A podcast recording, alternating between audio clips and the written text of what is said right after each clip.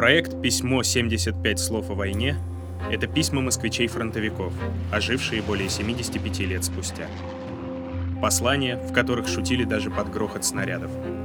Строки, которые хранили тепло даже в сырости окопа. Слова, в которых осталась память о тех, кто не вернулся к мирной жизни.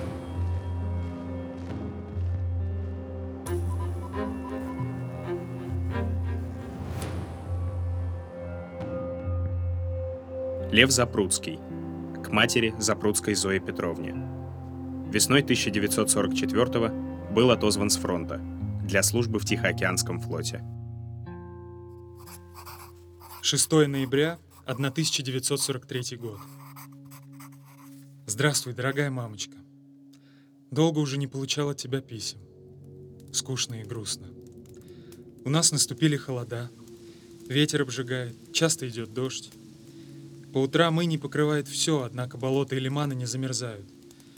Это делает много горя нам. Промокшие в горько-соленой воде портянки не высыхают. Их приходится прополаскивать и сушить. Пресной воды мало. Здесь ничего не растет, кроме бурьяна. Ни одного кустика и деревца. Кругом солончаковые степи и болота. Вчера заяц спас мне жизнь. Я возвращался домой, оставалось 2-3 километра, Кругом была ровная степь и бурьян.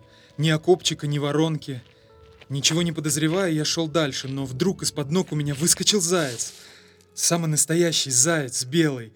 Я выхватил пистолет и выстрелил. Заяц бежал. Выстрелив еще два раза, я с разочарованием в своих охотничьих способностях уложил пистолет на место и постоял, смотря удирающему зайцу вслед. И это промедление спасло меня. Снаряд с грохотом разорвался впереди меня в 40-50 метрах. Осколки пронеслись над моей головой. Я быстро ушел из-под артобстрела. Вот как бывает на войне. Ты в письмах спрашиваешь о здоровье. Чего писать тебе не знаю. Пока неплохо, и все физиологические процессы протекают почти нормально. Но если бы ты встретила меня, то навряд ли узнала бы. Осталась половина. Напиши, мамочка, выслал ли ты эмблемы и погоны. Сегодня на сутки иду в задание. Вернусь живой, напишу обязательно. Привет всем. Крепко целую. Твой сын Лев.